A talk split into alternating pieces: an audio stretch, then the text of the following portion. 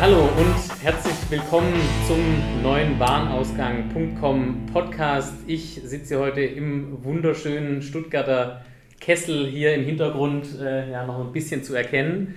Und zwar bei der Takt AG bei Heiko Hegwein und Peter Brun. Aber bevor ich jetzt, bevor ich jetzt eure Lebensgeschichte erzähle, äh, erzählt doch mal kurz der Reihe nach, wer seid ihr und was macht ihr hier eigentlich? Ja, vielen Dank, Lennart. Ähm, steigen wir vielleicht kurz ein. Heiko Hegwein ist äh, mein Name. Ähm, bin noch gar nicht so lange bei der Takt AG, bin seit Februar hier eingestiegen bei der Takt. Ähm, zuständig im Prinzip im, im Takt-Vorstand für, für zwei Themen einerseits äh, den digitalen Wandel zu gestalten, äh, nennt sich bei uns die digitale Agenda. Ähm, und auf der anderen Seite einen neuen Geschäftsbereich aufzubauen, äh, nennt sich Newport, aber ich denke, da werden wir nachher noch ein bisschen drauf eingehen. Mhm. Ich bin ziemlich neu im Bereich B2B, ähm, vorher zehn Jahre im Bereich B2C bei der Schwarzgruppe, insbesondere bei Lidl, in E-Commerce aufgebaut und digitale Transformation auch vorangetrieben. Ja, und ähm, freue mich heute auf den Podcast. Sehr schön, vielen Dank. Ja, Peter Brunn mein Name. Ich bin jetzt seit zwei Jahren bei der Takt mit dabei. Ähm, ich begleite die digitale Transformation schon seit dem Jahr 2000. Ähm, allerdings in den letzten Jahren davor auch im Telekommunikationsumfeld gewesen und ähm, man könnte es, um es musikalisch zu umschreiben, sagen, ich bin hier so ein bisschen der Dirigent eines Orchesters von sechs CDOs, die wir in unseren Tochtergesellschaften haben, die in den operativen Einheiten die digitale Agenda umsetzen und den Wandel vorantreiben. Ähm, und ich versuche, die Fäden hier in der Takt Holding zusammenzuhalten und den Wandel äh, mit der richtigen Geschwindigkeit und der richtigen Richtung nach vorn zu treiben.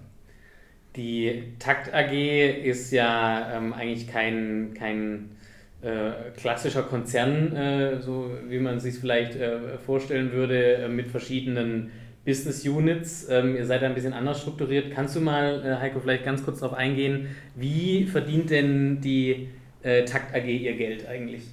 Und wie wird der Umsatz erwirtschaftet? Ja, also man, die Takt AG ist ein klassischer B2B-Spezialversender, ähm, kommt sicherlich sehr stark auch mal historisch aus dem Katalogbereich die Takt AG selber ist als Vertriebsmarke am Markt ja gar nicht tätig, sondern die Takt AG ist eine, eine reine Holding, auch börsennotierte Holdinggesellschaft. Und ähm, ähm, innerhalb der Takt gibt es im Prinzip sieben Geschäftsbereiche, Divisionen, äh, in denen am Ende des Tages auch das Geld verdient wird. Dazu gehören beispielsweise Kaiser Kraft ähm, hier in Europa oder die Ratioform äh, mit Sitz in München. Ähm, ein Schwerpunkt der Tätigkeit, und das macht die Takt sicherlich besonders, ähm, ist aber der starke Fokus auf die USA ähm, mit fast 50 Prozent des Geschäfts, also 50 Prozent des Umsatzes, wo man auch in unterschiedlichsten, ja, ich sage jetzt mal Betriebsausstattung und Spezialversandsthematiken unterwegs ist in insgesamt vier Geschäftsbereichen. Ja, ähm, ist im Prinzip ja, ähm, ein sehr diversifiziertes Unternehmen, sowohl von der Produktseite her, aber eben auch von der geografischen Seite her, was es aber auch sehr spannend macht und natürlich auch viele Chancen bietet.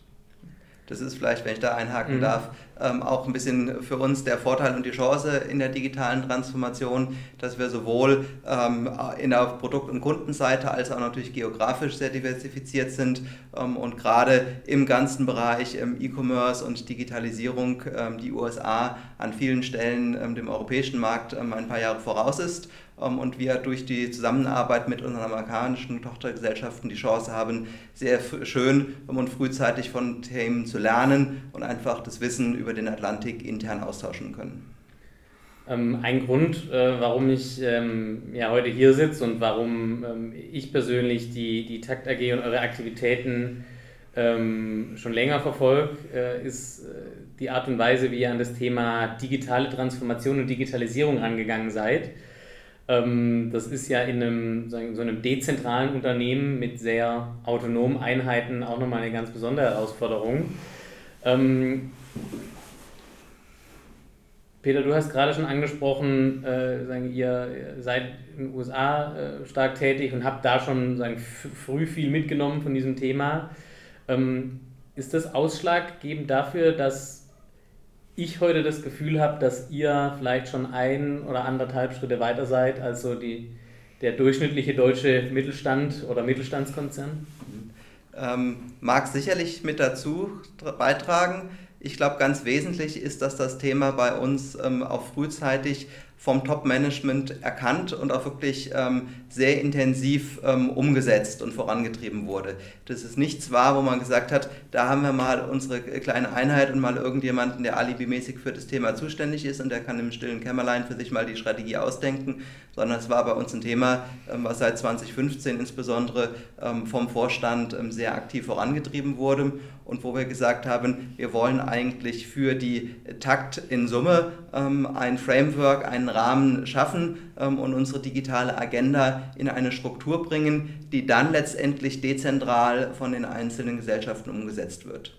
Und so sind wir hingegangen und haben 2016 ähm, die digitale Agenda in der Form formuliert, dass wir gesagt haben, wir haben sechs Handlungsfelder, ähm, die eben nicht nur die Technologie umfassen, sondern wo auch Organisation und Kultur drin ist, ähm, wo auch Daten und Analytik drin ist, ähm, wo auch Strategie, Strategie und Innovationsthemen drin sind und andere Themenfelder ähm, und haben diese sechs Handlungsfelder ähm, als übergreifendes Framework definiert ähm, für die Takt AG haben dann auch gesagt, wir sorgen dafür, dass in jeder operativen Einheit ähm, ein CDO verantwortlich ist für die Umsetzung und für die Befüllung dieser digitalen Agenda.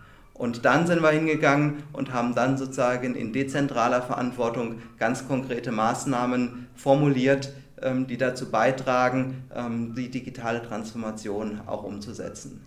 Und da auch immer sehr stark mit dem kulturellen Wandel verbunden. Das heißt, ihr habt also ähm, auf, auf einer Takt-AG-Ebene diese Felder definiert und habt die dann runtergebrochen in die einzelnen Einheiten. War also eigentlich ein klassischer Top-Down-Vorgehensweise. Man ist jetzt nicht hingegangen hat gesagt, liebe Geschäftsführer, Digitalisierung ist wichtig, äh, steht jetzt bei uns auf der Agenda äh, und äh, bitte macht doch mal. Also die Leitplanken und die Ambition und die Vision wurde zentral vorgegeben die konkrete Ausgestaltung dann allerdings dezentral gemacht. Dass wir nicht von oben herab Maßnahmen verantwortet haben und vorgegeben haben, sondern gesagt haben, das ist das Spielfeld, in dem ihr spielen dürft, aber bitte ähm, eure lokale Strategie, wie ihr das Spielfeld ähm, nun ähm, bespielen wollt, das müsst ihr vor Ort nach den Bedürfnissen eurer Kunden, eurer Märkte und auch eurer jeweils lokalen Kultur entsprechend umsetzen. Hm. Es war aber, glaube ich, und äh, da hilft ja die Außensicht schon sehr, sehr vorbildlich, wie man das äh, Ganze angegangen ist. Ähm, man war, glaube ich, auch in Barcelona mit dem, mit dem Top-Management, also man hat wirklich die Top-Führungskräfte eingeladen, hat da sich eine Woche Zeit genommen, quasi an der Business School das Thema auch nochmal wirklich zu diskutieren, was heißt digitale Transformation für die einzelnen Einheiten im B2B, gemeinsam mit den Amerikanern und den Europäern. Und es war jetzt kein Ansatz, der offensichtlich top-down reingetrieben wurde, sondern schon ein Ansatz, der auch gemeinschaftlich auch dann, äh, ich sage jetzt mal, die Unterstützung und auch die Erkenntnis am Ende des Tages, um die geht es ja erstmal, äh, der einzelnen der Manager und des Managements hatte. Und das ist, glaube ich, nach wie vor, wenn ich jetzt von außen äh, nach der kurzen Zeit drauf gucke, schon auch ein sehr starker Schlüssel zum Erfolg und zur Motivation, die dieses Programm auch treibt. Das heißt, ihr habt auch ganz früh angesetzt, den kulturellen Wandel da zu fördern und auch so ein Change of Mindset. Äh, ich finde, kultureller Wandel ist ja immer so, so super breit, aber es ist ja. in, in, den Köpfen auch äh, losgeht, bevor es wirklich im Operativen dann losgeht. Absolut. Also ich denke so, ähm, Peter, kannst du mich da gerne korrigieren, aber ich glaube, das macht äh, hier die Takt schon auch aus, dass man hier eine sehr breite Basis äh, hat. Also Verständnisbasis vom Management oder vom Vorstand übers Management, auch bei den Mitarbeitern, ähm, dass die digitale Transformation jetzt was ist, was uns wirklich Chancen eröffnet und äh, jetzt auch kein notwendiges Übel in Anführungszeichen, sondern eben äh, was ist, äh, dass die Zukunftsfähigkeit der Taktgruppe oder der einzelnen Einheiten auch entscheiden wird.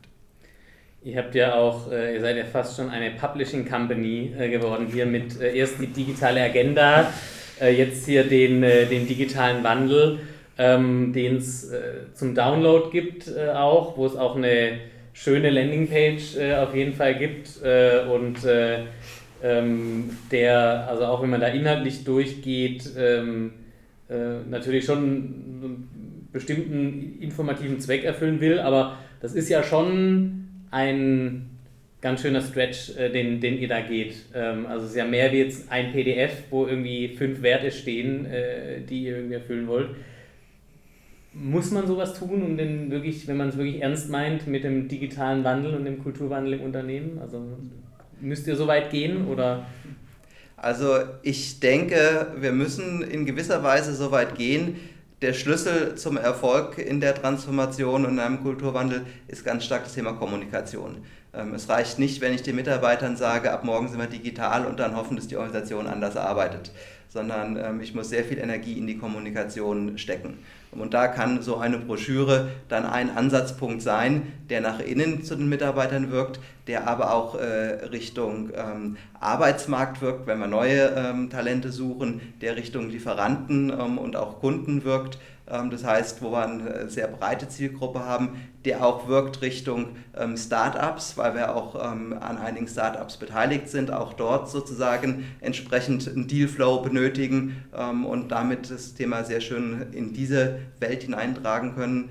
Aber die Erarbeitung hat auch einen hohen Wert. Denn man muss sich an der Stelle wirklich hinsetzen und zwingen, mal seine Vision schwarz auf weiß runterzuschreiben. Ähm, und auch so runterzuschreiben, dass sie einmal da steht und dass es dann auch nachher keinen Zweifel gibt nach dem Motto, was wollen wir eigentlich erreichen, wo wollen wir eigentlich hin ähm, und was sind letztendlich auch so ein Stückchen weit ähm, die Ziele, aber umgekehrt, was sind die Erfolgsbeispiele.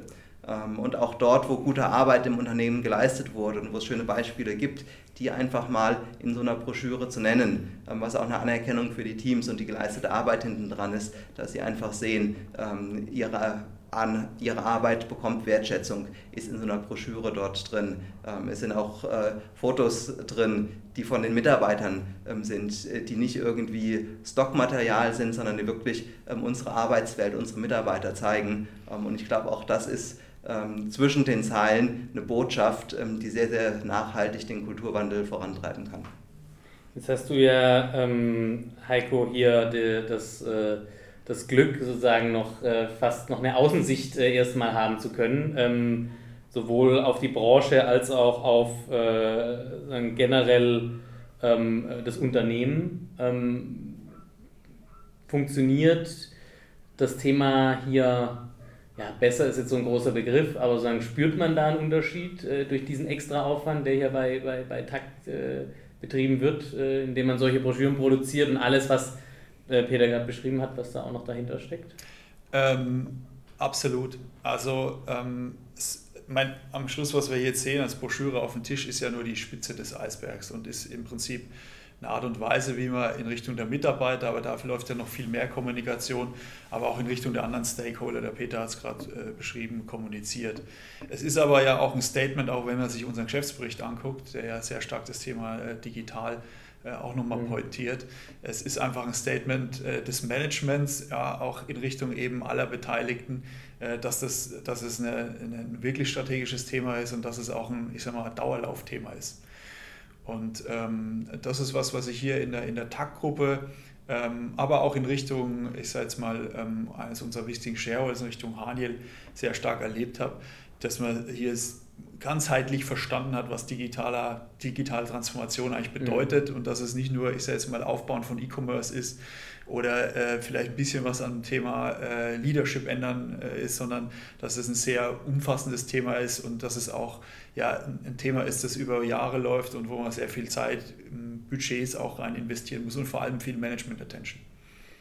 Wenn man jetzt mal einen Schritt weitergeht und sich mal anschaut, was ihr in der Praxis schon getan habt. Ihr habt es ja eingangs beschrieben. Ähm, es, es, es gibt verschiedene Bereiche. Es gibt sehr etablierte Bereiche wie Kaiser, Kaiser und Kraft. Ähm, es gibt neue Bereiche wie, wie, wie, wie Newport. Es gibt äh, Beteiligungsarm, der sehr jung ist, äh, auch, äh, glaube ich, seit 2016. Ja. Ähm, was habt ihr denn ähm, sagen, in, jetzt bei, nehmen wir mal Kaiser und Kraft, ähm, wie sind da die Erfahrungen mit äh, der digitalen Transformation? Im Endeffekt ist es ja auch ein Unternehmen, das davon lebt, Produkte zu verkaufen. Ähm, wie, wie funktioniert das und wie sehr hängt das in so einem Bereich vielleicht sogar von E-Commerce ab? Also äh, Kaiserkraft ist jetzt äh, nur ein Beispiel für eben die, die sechs Divisionen, die wir haben. Aber ich denke für alle, und es gilt für alle mehr oder weniger, ähm, dass man sich eben das Ganze sehr ganzheitlich anschaut. Und ähm, das fängt dabei an zu sagen, wie ist denn unsere zukünftige Geschäftsstrategie? Wie wollen wir eigentlich in Zukunft noch relevant sein für unseren Kunden? Ähm, ist es rein transaktionaler, das, äh, wo wir uns sehen? Müssen wir mehr Value-Add am Ende des Tages anbieten? Wie können wir das beispielsweise anbieten? was sind neue Geschäftsmodelle oder Services, Innovationen, in die wir rein müssen als eins der Handlungsfelder. Ähm, dann bis hin zu eben, wie baue ich die Organisation um? Also ähm, wie will ich führen? Welche Talente brauche ich? Äh, wie organisiere ich mich? Also arbeite ich mit Design Thinking? Gehe ich in das Thema Scrum rein? Agile äh, Management-Methoden? ähm, bis eben dann hin zu eher den, ich sage jetzt mal, den, den, den Klassikern oder den härteren Themen, wie arbeite ich mit Daten mhm. in der Zukunft, wie kann ich äh, mein Geschäftsmodell durch das Arbeiten mit Daten unterstützen ähm, oder eben, und das ist ja ein sehr fassbares Ziel bei uns, wie kann ich das Thema E-Commerce oder Anteil im Bereich E-Commerce ähm, einfach stärker pushen und entwickeln. So, und das ist, wie gesagt, ein sehr ganzheitlicher Ansatz über diese sechs Handlungsfelder mit sehr klaren, auch am Schluss dann auch messbaren KPIs, die wir da entwickelt haben. Und das trifft jetzt nicht nur für den Kaiser Kraft zu, sondern das trifft eigentlich alle, alle Divisionen gleichartig. Und ähm, da arbeiten die Gesellschaften sehr intensiv dran. Ja, und wie gesagt, dann sieht man am Schluss natürlich eine Broschüre. Das ist ein Hochglanzformat, aber die eigentliche Arbeit die passiert ja tagtäglich dann in den Einheiten, in eben den über 100 Projekten, in eben über 100 Maßnahmen, die wir da abgeleitet haben, die dann eben diese Transformation wirklich auch ja, zum Leben erwecken. Wenn man jetzt ähm, auf der einen Seite, sagen, habt ihr ja schon beschrieben, mit dem Top-Management äh, am Anfang erstmal arbeiten will und die sagen auch abholt als, als Hauptstakeholder im Unternehmen, dann kann man mit denen eine Woche nach äh, Barcelona fliegen und da sagen, Digital Brainwash äh, zu machen, also ja. ohne das negativ zu meinen, sondern sagen digitale Druckbetankung. Äh, das, äh, äh, Druckbetankung in Spanien, das ist ein altes deutsches Erfolgsrezept, um, um eine neue Perspektive zu bekommen. Ähm, aber jetzt stelle ich mir das dann schon mal eine Stufe härter vor, wenn ich jetzt bei einem Tochterunternehmen vielleicht äh, bisher mein E-Commerce so weiterentwickelt habe, dass ich eben irgendwie Lastenhefte äh, gebaut habe und jetzt ändere ich das Ganze und sage, nee, es muss eigentlich kundenzentriert sein und userzentriert und ja. deshalb haben wir jetzt hier Product Owner statt Projektmanager. Ja. Ähm, wie funktioniert sowas für euch? Also äh, wie sagen ihm, ihm dann wirklich in den Niederungen äh, des Tagesgeschäfts diesen, diesen Wandel da hinzubekommen? Ja, aber ich sage jetzt mal, ähm, ich, ich, ich denke, es ist wie in jedem Unternehmen, äh, das eine gewisse Etablierung hat und gewisse gewachsene Struktur natürlich äh, eine Reise, die man da geht. Ja, und dann gibt es sicherlich wie in jedem Unternehmen auch, ähm, ich sage jetzt mal, Menschen, die erstmal empfänglicher dafür sind. Ja, und diese Koalition der Willigen, äh, die muss man dann irgendwie bilden. Und das sind dann vielleicht auch eher, ich sag mal, die Webdeveloper oder die Online-Marketing-Teams, die eher mal offener sind für solche Methoden, die aber dieses Thema quasi irgendwo als Botschafter in die Organisation reintragen. Und ähm, das funktioniert eigentlich überall sehr gut. Ähm, und dann haben wir natürlich auch noch ähm, sagen wir, die, die, die Gruppensynergien in Anführungszeichen. Also äh, wir tauschen uns da natürlich regelmäßig auch, auch die Gesellschaften untereinander. Und dann sieht man natürlich schon, da gibt es amerikanische Gesellschaften, die vielleicht einen Ticken weiter sind, die einfach auch zeigen, dass eine kundenzentrierte Organisation ähm, anhand von gewissen Kundengruppen, wie man sie auch immer schneidet, besser funktioniert als vielleicht die klassische Säulenstruktur. Und da haben wir immer sehr schöne Beispiele und da leben wir eben auch von dieser Diversifikation, die ich eingangs erwähnt habe. Und wo wir dann auch gefordert sind, ich sage jetzt mal auf der, auf der Gruppenebene zu gucken, also wo gibt es Best Practices, was funktioniert, was funktioniert vielleicht eben auch nicht. Ja, und das dann in, in die Organisation reinbekommen. Äh, und am Schluss ist es natürlich eine Reise und am Schluss, am Schluss ist es natürlich nicht so, dass jetzt alle bei Kaiserkraft äh, von heute auf morgen in agilen Teams arbeiten und nur noch nach Scrum arbeiten. Aber es ist was, ähm, was die Organisation lernt, adaptiert und quasi wächst in der Organisation.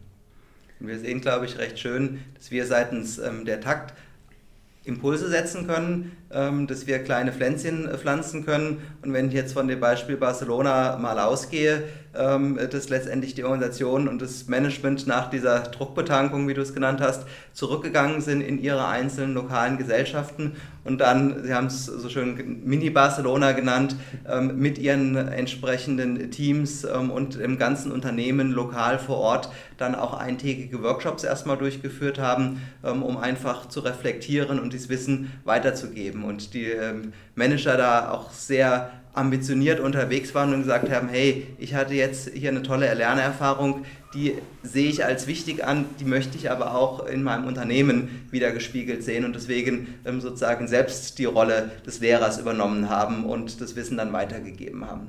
Es ist aber auch ein zentraler, wichtiger Punkt für euch, dass ähm, das wirklich auch top-down so gelebt wird. Ne? Also sagen, ihr müsst euch ja dann darauf verlassen, dass äh, das, was ihr sagen, äh, oben auf Konzernebene äh, versucht zu, zu, zu implantieren an, an, an Mindset und sagen, Bereitschaft auch kulturell was zu verändern, dass das nach unten durch äh, tatsächlich auch durch exerziert wird, äh, so blöd es klingt. Also sagen, ohne diese Mini-Barcelonas äh, wäre ja der Effekt fast schon versandet. Absolut. Also ich sag mal, am Schluss sind diese Art der Veranstaltungen natürlich erstmal gut dafür, dass ich sag jetzt mal, die, die, Führung, die Top-Führungskräfte eine gleiche Sprache sprechen. Also äh, wie auch immer, wenn man möglicherweise über Data spricht oder wenn man über das Thema Digitaltransformation oder Leadership spricht, überhaupt erstmal alle den gleichen Nenner haben. So, und dann einfach auch gemeinschaftlich gewisse Leitplanken mal definiert, in denen, innerhalb derer man sich bewegen will und was man da bewegen möchte. Und dann geht es natürlich darum, dass ausgehend von, diesen, von diesem Top-Management das Ganze in die Organisation getragen wird. Und das ist aber was, ähm, wo ich sagen muss, ähm, das funktioniert hier dann, dann doch sehr gut.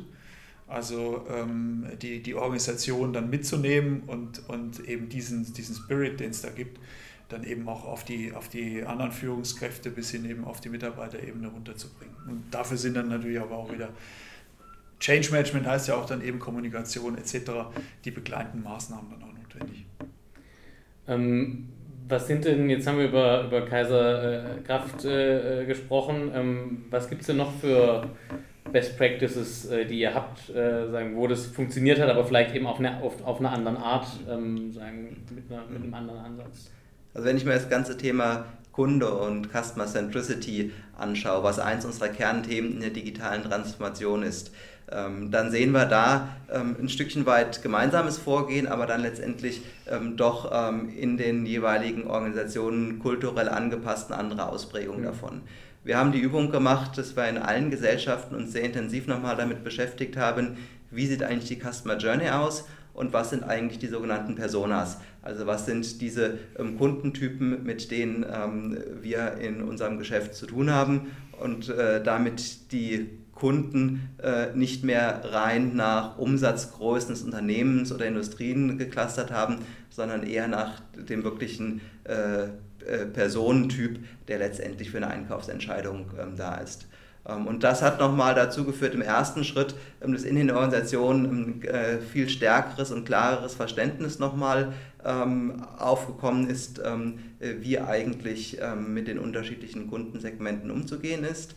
Bei einer Gesellschaft hat es dazu geführt, dass sie sozusagen diese Personas in ihrem ERP- und CRM-System wirklich den Kunden zugeordnet haben und da im Vertrieb sehr aktiv mitarbeiten. Bei einer anderen Gesellschaft haben wir gesehen, dass die ihre Organisationsstruktur so angepasst haben, dass sie sogenannte Pots gebildet haben. Das heißt, dass sie ähm, kleine Teams gebildet haben, die sich jeweils ganz gezielt um eine Industrie gekümmert haben, um ein Marktsegment, wo dann Marketing, Vertrieb, IT, Sales ähm, alles gemeinsam in einem crossfunktionalen Team sitzt.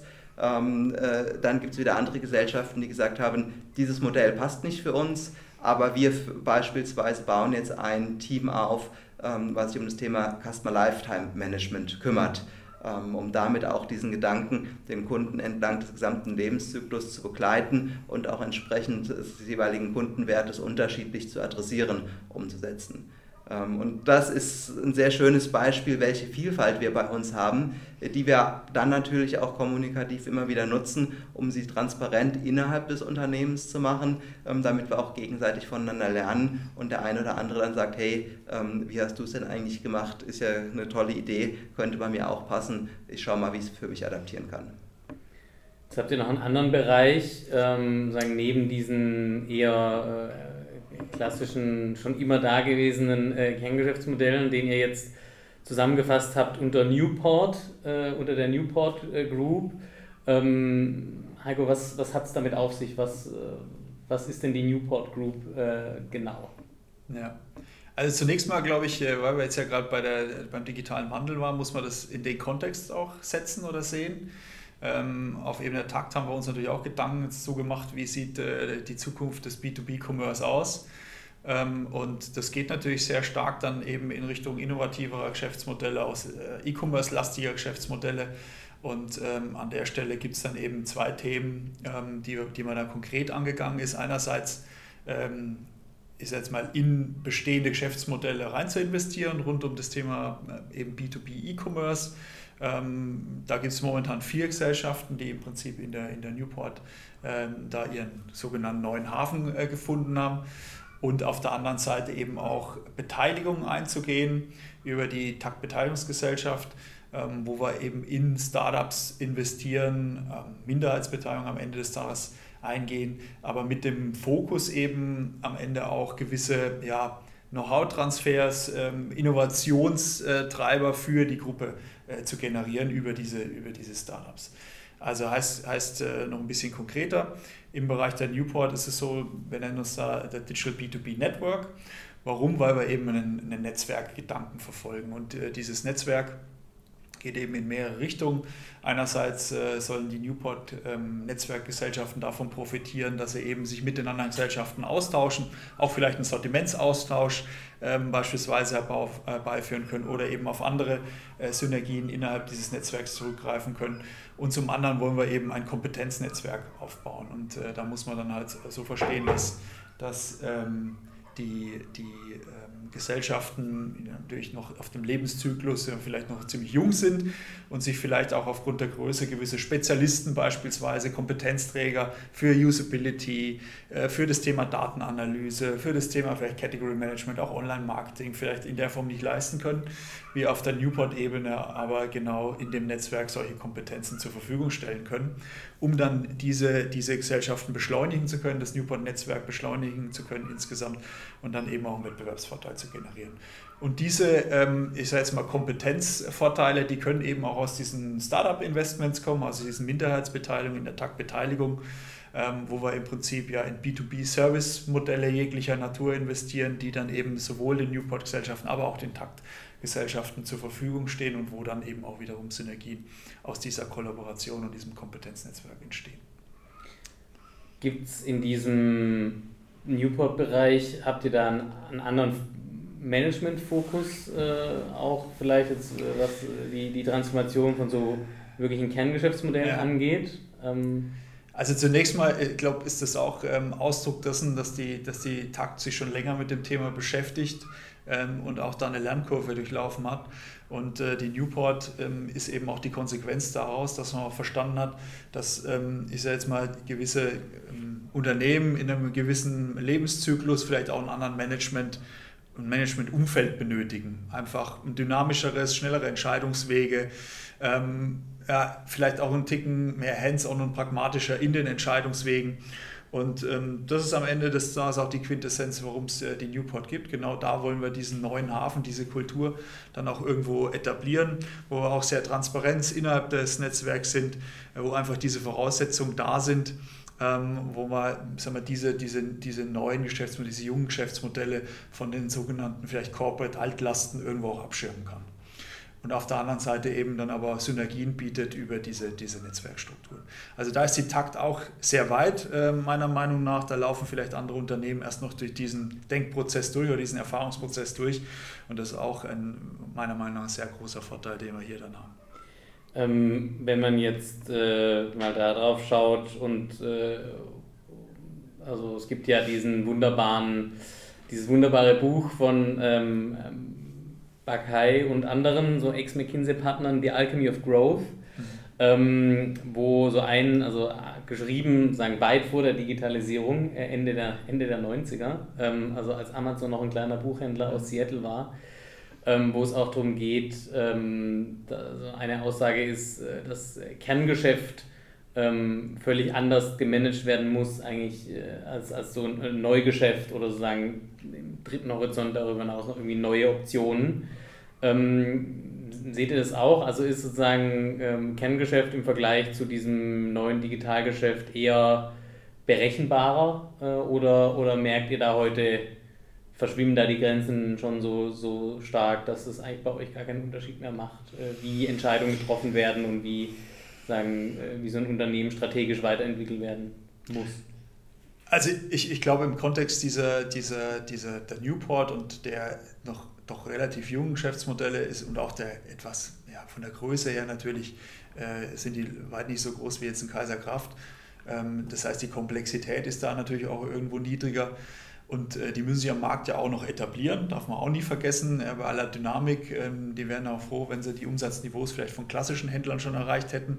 Also, aber da muss man eben, äh, denke ich, schon auch andere Managementwege, andere Entscheidungswege, andere Kultur etablieren, als jetzt vielleicht für, für die althergebrachten oder die klassischen Geschäftsbereiche. Wobei es natürlich auch so ist, dass wir im Kontext der digitalen Agenda, auch durch dieses Handlungsfeld Leadership, und Organisation und Kultur natürlich auch versuchen müssen, äh, die Flexibilisierung eben in den althergebrachten äh, Modellen dann irgendwo äh, voranzutreiben und vielleicht ein bisschen weg von diesen, ja, ich will nicht sagen starren, aber doch ähm, sehr traditionellen Entscheidungswegen hin zu eher einer etwas flexibleren, dynamischen Art und Weise, wie wir zur Entscheidung kommen und wie wir auch vielleicht Tests am Markt durchführen.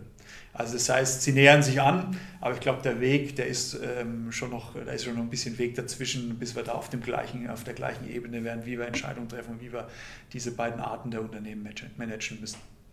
Ähm, wie, wie stellt ihr euch da den, den Ausbau vor von so einem Neugeschäft? Also ihr habt ja sozusagen diesen neuen Hafen ja. gegründet äh, oder, oder angelegt. Äh, ich weiß ja nicht, gibt es da, noch, da noch freie Ankerplätze oder wie kann man sich das vorstellen? Ja, also da, da gibt es natürlich äh, jede Menge äh, freie Ankerplätze. Also es ist einerseits natürlich was, wo wir gewisse interessante Zielmärkte sehen.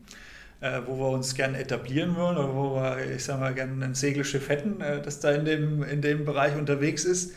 Ähm, und zum anderen ist es natürlich auch eine gewisse geografische Ausdehnung. Also ähm, in Europa bieten sich sicherlich auch noch viele, viele Potenziale, das auch äh, europaweit zu spielen oder auch den, und das ist eben natürlich auch eine, eine Netzwerksynergie, die wir bieten können, ähm, quasi über unsere Kompetenz, die wir international haben, auch Rollouts zu beschleunigen von mhm. Geschäftsmodellen. Ähm, also da gibt es eine sehr breite Spielwiese, die wir einerseits dann eben akquisitorisch sehr stark bedienen wollen, also eben auch noch neue Gesellschaften akquirieren wollen, die da in, in dieses Muster reinpassen, aber eben auch durchaus äh, darüber nachdenken, vielleicht ähm, mal was eigenes aufzubauen und eben ähm, da ähm, ja, von, von der Pike an das Ganze zu entwickeln. Ähm, jetzt habt ihr darüber hinaus äh, noch Beteiligungen, ähm, äh, die ihr äh, die ihr eingegangen seid seit äh, 2016. Ähm, jetzt weiß ich nicht, wer von euch zwei da was da, äh, dazu sagen kann, weil du, du warst ja noch nicht da, als ja. diese Entscheidung getroffen äh, wurde, Heiko, aber ähm, vielleicht kannst äh, du deshalb, äh, Peter, da mal kurz in die Bresche springen. Ähm, wieso entscheidet man sich dazu, als äh, etablierter Mittelständler, als ja, Limited Partner bei einem äh, Venture-Fonds reinzugehen, bei Cavalry äh, seid ihr reingegangen, aber auch selber direkte Beteiligungen äh, einzugehen. Ähm, was, äh, was, was reitet einen da, dass man sowas tut? Hm. Also die Entscheidung ähm, für die Taktbeteiligungsgesellschaft war schon getroffen, als ich kam. Die war schon ähm, aktiv und es gab schon erste Beteiligungen. Aber was wir sehen, ähm, ist, dass wir Beteiligungen eingehen, ähm, die entlang unserer Wertschöpfungskette ähm, direkt oder mittelbar irgendwo mit unserem Geschäft zu tun haben. Und so, dass wir an der Stelle sehr gut voneinander profitieren können, sehr starken Erfahrungsaustausch hinbekommen, aber auch oftmals Themen haben, die sich sehr gut miteinander verbinden lassen. Ähm, und dass wir auch ähm, durchaus an vielen Stellen ähm, die Produkte oder die Angebote dieser Startups in unserem Kerngeschäft nutzen, ähm, weil es einfach ein Service ist, was sich vielleicht ähm, entlang der Logistik oder ähm, äh, im Kundenservice oder im, als Produkt selbst einfach als eine wunderbare Ergänzung oder Aufwertung unseres Angebotes darstellt. Ähm, und damit können wir den Gesellschaften eben nicht nur Kapital bieten, wir gehen also nicht nur als reiner Finanzinvestor rein, der eine gewisse Rendite haben will, sondern wir können ähm, den Startups natürlich auch hier entsprechendes Know-how zur Verfügung stellen, bis hin vielleicht auch ähm, unsere Logistikkompetenz, unsere Partnerschaften, unsere Konditionen und solche Dinge. und umgekehrt wir natürlich dann auch äh, von den Startups profitieren. Was habt ihr da, ähm, was seid ihr da für Beteiligungen eingegangen, ähm, die, über die ihr sprechen könnt? Äh, also ihr habt, äh, glaube ich, ein Unternehmen, äh, an dem ihr euch beteiligt habt, die äh, smarte Paketbeileger machen. Äh, so viel habe ich mir mit den Namen, habe ich mir jetzt leider nicht behalten. Adnimics beispielsweise. Adnimics, ja. ja. Also ähm, es sind eigentlich also Adnamics, ähm, Otoscope ist jemand, der sehr stark, ich sag mal, in die, in die Frontend-Personalisierung einsteigt. Parcel Lab ist, ist, ist jemand, der dem, der dem E-Commerce oder dem Versandhändler die Möglichkeit im Prinzip bietet, natürlich sagen wir, die, die Supply Chain hinten raus in Richtung Kunden, Kundeninformationen, solchen Versand, aber auch mit Marketinginformationen, auch wiederum personalisiert teilweise anzureichern. Also es sind, sind alles Themen, ähm, wo, wir, wo, wir da, wo wir da äh, investiert sind, die eigentlich sehr stark mit unserem Kerngeschäft zu, mhm. tun haben. Und es geht auch, also da liegt auch die Zukunft. Wir sind ja kein reiner ähm, äh, VC oder jemand, der auf, rein auf Rendite getrimmt mhm. ist. Natürlich muss da die, die Perspektive auch stimmen, aber uns geht es sehr stark darum, eben die, die, die Synergien zu heben. Und äh, das ist, ähm, muss ich sagen, ist hier intern auch sehr, sehr gut geglückt. Ähm, viele von diesen Lösungen sind dann eben auch wirklich im Einsatz hier äh, bei den Unternehmen und für die Unternehmen ist natürlich dann auch eine schöne Story, beispielsweise jetzt ähm, in UK bei einer Tochtergesellschaft die erste Auslandsexpansion nach UK zu machen und haben sie dann auch was im Prinzip für ihre Equity Story sich da zu verkaufen. Und ähm, so ist es auch eine, eine, eine, Symbiose.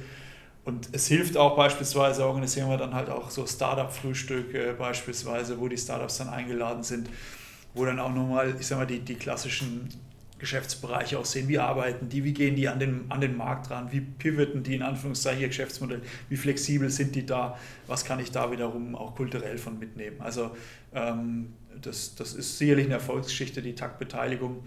Und äh, es ist aber was, wo wir jetzt nicht der klassische äh, finanzgetriebene Investor sind, sondern eben was, wo wir sehr stark auf das Thema Know-how und Synergie achten.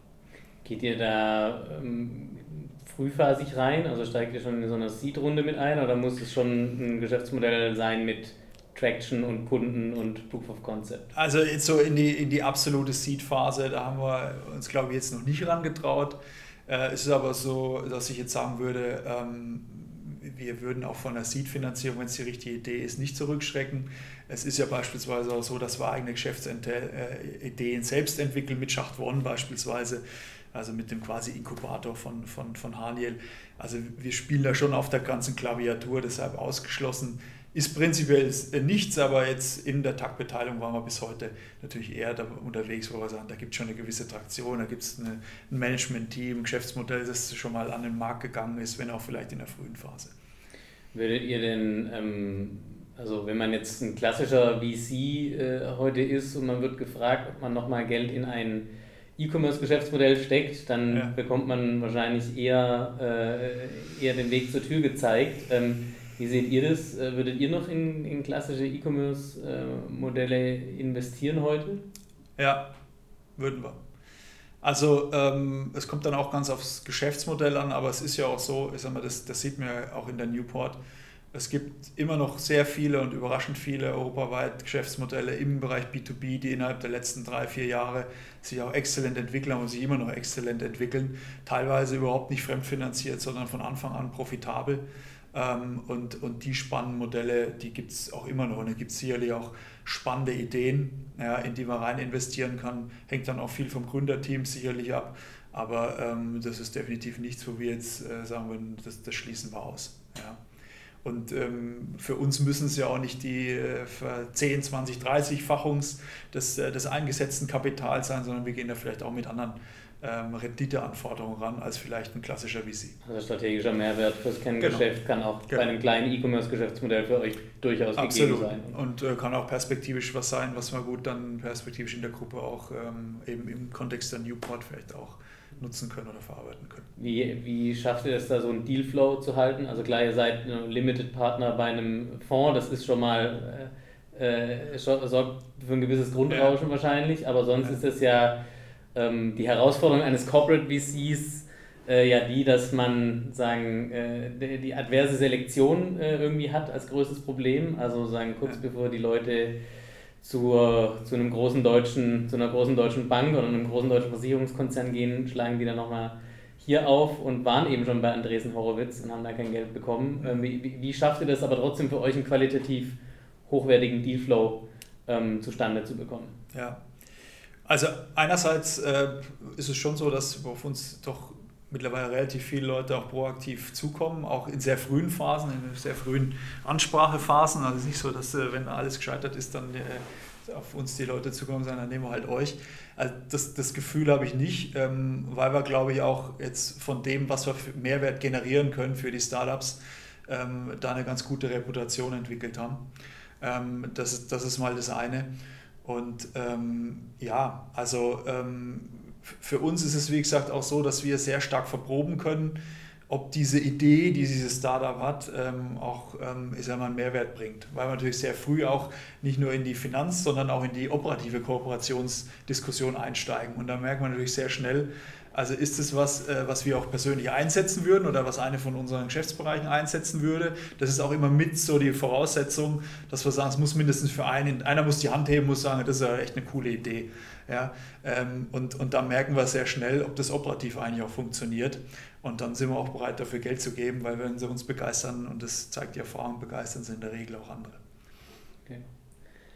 Jetzt äh, ist noch ein weiterer Punkt, äh, über den wir im Vorgespräch auch noch so ein bisschen äh, philosophiert hatten. Ähm, äh, Standort Stuttgart. Das ist ja natürlich äh, ein sehr schöner, ein wirtschaftlich sehr starker Standort vieler, äh, viele Kaiserkraft-Stammkunden, die wahrscheinlich so im, im Radius von 10 Kilometern hier um, ums Lager sitzen. Auf der anderen Seite haben wir uns vorhin mal darüber unterhalten, ähm, mal, Stuttgart ist definitiv nicht Berlin und ähm, so die Impulse und der Markt für digitale Innovation, auch für digitale Talente ist hier relativ ähm, schwierig. Ähm, merkt ihr das als Unternehmen, das, glaube ich, hier schon eine gewisse Sichtbarkeit auch äh, hat äh, für, für dieses Thema und da in den letzten Jahren auch stark daran gearbeitet hat. Merkt ihr das trotzdem äh, noch so negativ? Also ist für euch Stuttgart heute fast schon ein Standardnachteil, was das angeht? Also ähm, es, es gibt sicherlich Potenzial hier in, in Stuttgart, aber gerade wenn man wirklich Top-Spezialisten irgendwo ähm, sich, sich, äh, sich äh, sichern möchte, dann gibt es sicherlich bessere Standorte. Also dann ist sicherlich München, Berlin oder auch Köln bis hin zu Hamburg. Ja, der Flo Heinemann hat ja gesagt, äh, in einem Podcast mit Alex Graf, Entwickler gibt es auch in Essen. Dann ist er, da ist er Schacht One. Äh, ja. In Essen vielleicht. Äh also es gibt, es gibt äh, immer Entwickler, ich sag mal, am Ende des Tages ist es für uns sicherlich so, als, als mit Stuttgart als Basis, dass wir ganz gern mehr in Stuttgart ähm, etablieren möchten ja, und da auch gucken wollen, dass wir da eben auch ein Netzwerk aufbauen und äh, schauen, wie wir da so eine Art Community vielleicht auch aufbauen können. Ähm, Fakt ist natürlich, wenn wir uns derweitig nicht bedienen können, dann kommt wieder der Netzwerkgedanke, auch der Newport beispielsweise, äh, ins Spiel, wo wir ja natürlich nicht auf Stuttgart jetzt festgelegt sind, sondern wo wir auch räumlich äh, unlimitiert ja arbeiten am Ende des Tages. Ähm, also für uns kann auch jemand, der vielleicht mit äh, Usability arbeitet, dann vielleicht eben eher in Köln sitzen oder in England sitzen ähm, und dann eben für die, für die, für die Gruppe arbeiten. Also das da haben wir ja keine Limits, von daher können wir es irgendwo umgehen. Aber nichtsdestotrotz äh, glauben wir schon, dass wir in, in Stuttgart vielleicht nochmal mehr Potenzial, das da ist, ja auch durch die Automotive-Industrie ähm, da irgendwo nutzen sollten und dann entwickeln sollten. Da werden ja vielleicht in absehbarer Zeit auch äh, dann wieder Leute frei, nachdem, äh, wie sich das Dieselthema und das Elektromobilitätsthema noch entwickelt. Ähm, ja. Das wäre dann aber wieder Stoff für, ein, für einen extra äh, Podcast. Vielen Dank, äh, Peter, vielen Dank, Heiko. Ähm, wir sehen uns auf jeden Fall beim Digital Commerce Day am 24. und 25. Oktober in Böblingen. Hier quasi einmal den Berg hoch und äh, hinten raus. Und äh, da werdet ihr sicherlich auch nochmal den einen oder anderen Einblick äh, geben, ähm, was äh, Takt, äh, die Takt AG heute vielleicht macht, um eben diese anderthalb äh, oder vielleicht sogar zwei Schritte äh, Vorsprung zu haben vor allen anderen. Mir hat es viel Spaß gemacht, herzlichen Dank äh, und äh, euch weiterhin viel Erfolg und jetzt können wir auch die Klimaanlage, glaube ich, wieder anmachen. danke, danke gleichfalls.